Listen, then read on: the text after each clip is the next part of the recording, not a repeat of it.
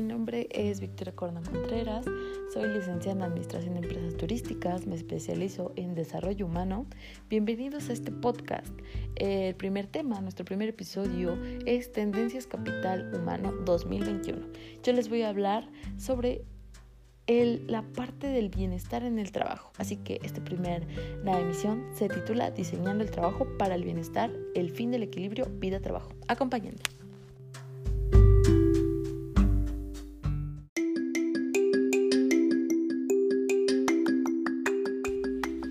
Que los ejecutivos han reconocido desde hace tiempo que el bienestar es importante, la pandemia COVID-19 mostró cuán importante realmente es.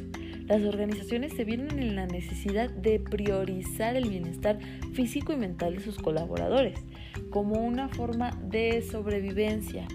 Debido a que la protección de su salud y la mejora del estrés se convirtieron en primordiales para las operaciones, el trabajo y la vida, la salud, la seguridad y el bienestar se vuelven inseparables. El reconocer el vínculo inextricable entre nuestro bienestar, nuestro trabajo y nuestras vidas ha llevado a más organizaciones a pensar profundamente en las maneras en que pueden diseñar el bienestar en el trabajo como tal, de manera que tanto los colaboradores como la organización puedan prosperar mientras avanzan al futuro. Y yo te quiero hacer una pregunta el día de hoy. ¿Realmente trabajas para vivir o vives para trabajar? Eh, ¿Cuánto tiempo pasas trabajando? En un estudio reciente eh, ha estimado que el trabajador medio se pasará 3.507 días completos trabajando durante su vida, incluidos 204 días de tiempo extra. Por eso es tan importante el bienestar laboral. Además de que el trabajador promedio dedicará 34 horas y 26 minutos de trabajo a la semana, totalizando 1.791 horas al año y 84.171 horas en el transcurso de su carrera profesional. Creo que estos datos son suficientes para entender que pasamos mucho tiempo en el trabajo, casi casi media vida. Las condiciones de nuestro trabajo son factores vinculantes para mejorar nuestra calidad de vida. Cuanto mejor sean las condiciones de trabajo, mejor será nuestra disposición, rendimiento y ánimo para ser más productivos. Las empresas conocen esto y por ello se está comenzando a trabajar de un modo prioritario en el denominado bienestar social pues es un factor competitivo que puede marcar la diferencia en la gestión de una empresa.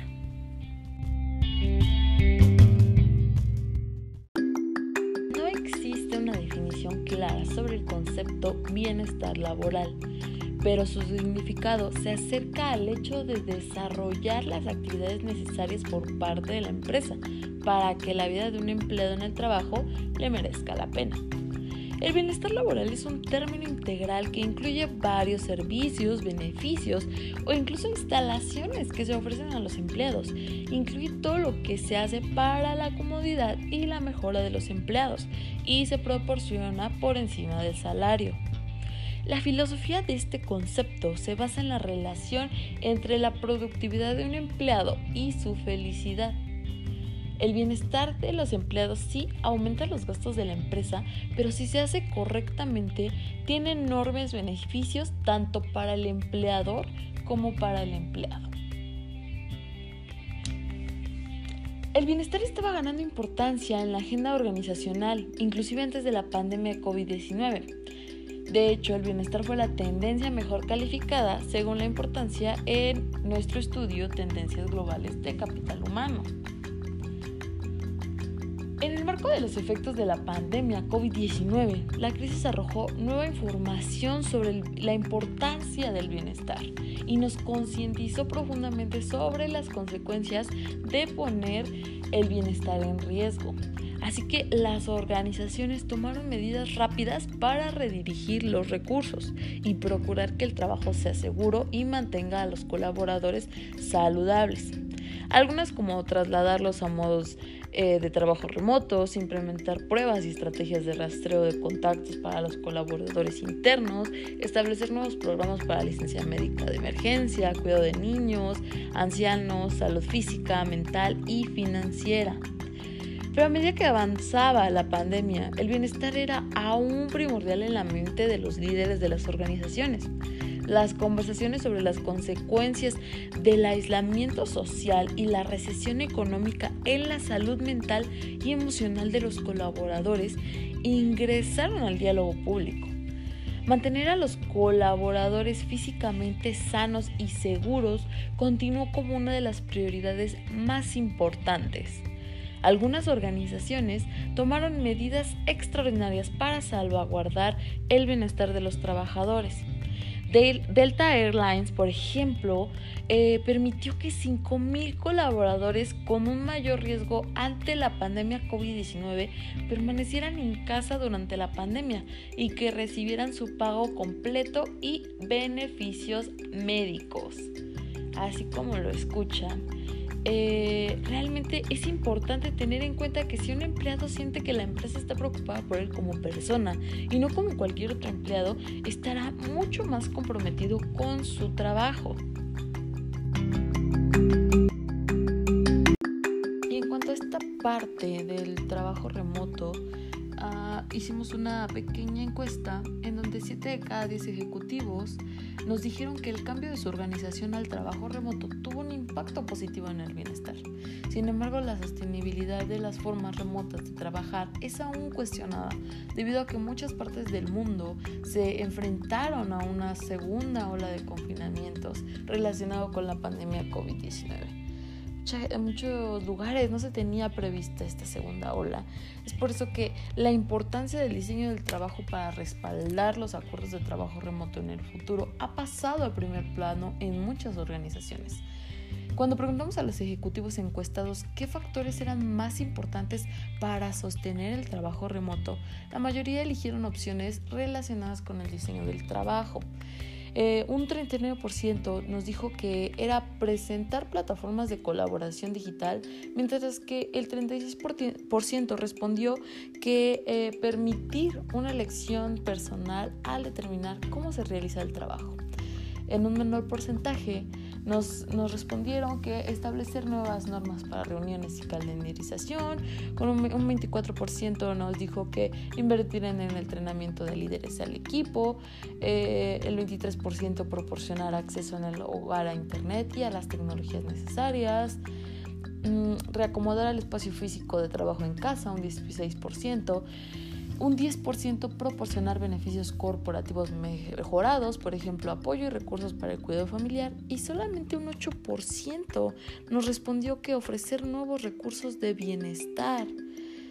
Eh, los programas adyacentes al trabajo como los beneficios corporativos mejorados y los nuevos recursos de bienestar cayeron en el orden de la lista debido a que los ejecutivos priorizaron acciones como proporcionar plataformas de colaboración digital, eh, las que les mencioné al inicio.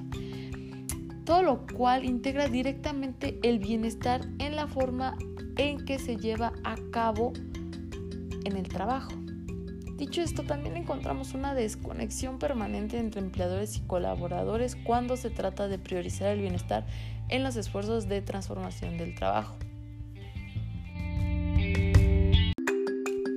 Los colaboradores nos dijeron que los tres principales objetivos de la transformación del trabajo deberían ser la mejora de la calidad, el aumento de la innovación y mejorar el bienestar de los trabajadores. Los colaboradores dan prioridad a la transformación del trabajo para el bienestar más que los ejecutivos.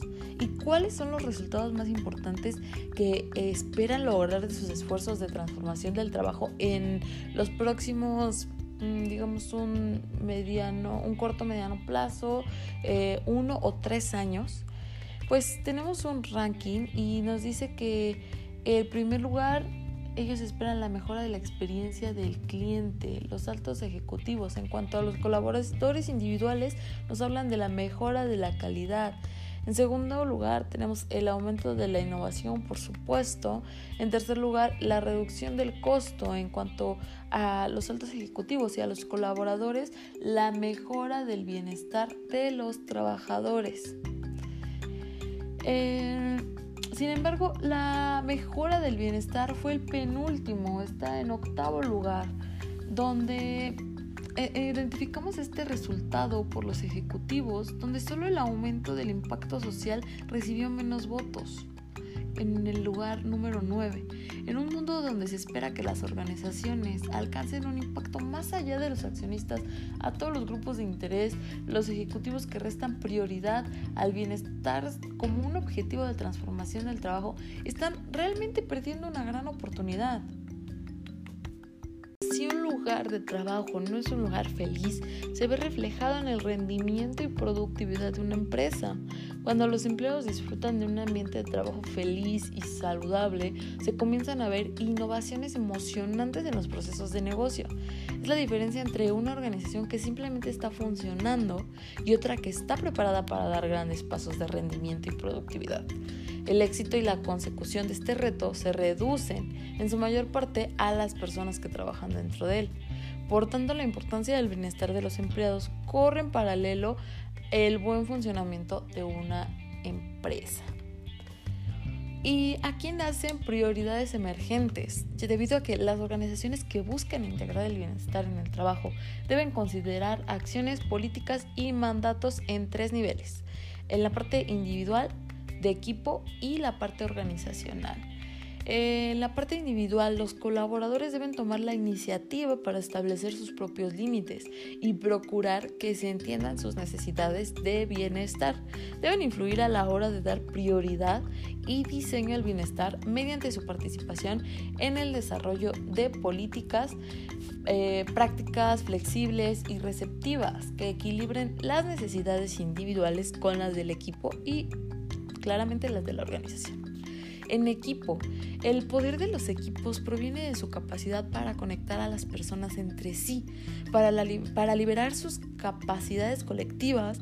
Aprovechar esas capacidades requiere que los miembros del equipo comprendan y honren las necesidades de bienestar de cada individuo para crear un entorno en el que el equipo pueda rendir al máximo. En la parte organizacional, los líderes tienen la responsabilidad no solo de promover e invertir en el bienestar, sino también de comprometerse con él mediante el diseño del bienestar en el trabajo y convirtiéndolo en una consideración tan importante como cualquier otro factor que afecte al balance final. Al reforzar sus esfuerzos en los tres niveles, las organizaciones pueden aprovechar el bienestar para impulsar mejores resultados en áreas como la satisfacción del cliente, la marca y la reputación de la organización, la innovación y la adaptabilidad. Las organizaciones también deben tener en cuenta los entornos en los que está diseñado el trabajo, ya que el trabajo cruza cada vez más culturas, geografías, funciones, así como espacios de trabajo físicos y virtuales. Ah, tenemos unas sugerencias que ofrecen un punto de partida para que los líderes piensen qué cambios pueden realizar en cinco entornos a lo largo de, de los tres niveles que ya mencioné. Y nos referimos al cultural, en la parte de construcción de bienestar en comportamiento y normas sociales, la parte relacional, que eh, es el fomento del bienestar en las relaciones entre colegas, operacional, que es sumamente importante, la inclusión, el bienestar en las políticas, en los procesos y programas de gestión, la parte física, el diseño del espacio físico de trabajo para facilitar el bienestar. Y desde luego la parte virtual, que nos habla del diseño de nuevas tecnologías y espacios de trabajo virtuales para el bienestar.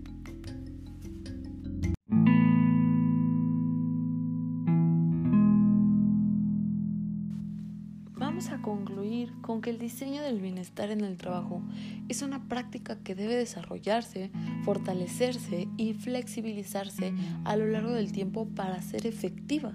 A medida que el trabajo en sí mismo cambia a un ritmo acelerado, las formas en que una organización apoya el bienestar individual y de equipo deben adaptarse en el tándem Ya no se trata de lograr el balance entre trabajo y vida. La pandemia nos ha demostrado que el bienestar no se trata de equilibrar el trabajo con la vida, sino de integrarlos como uno solo.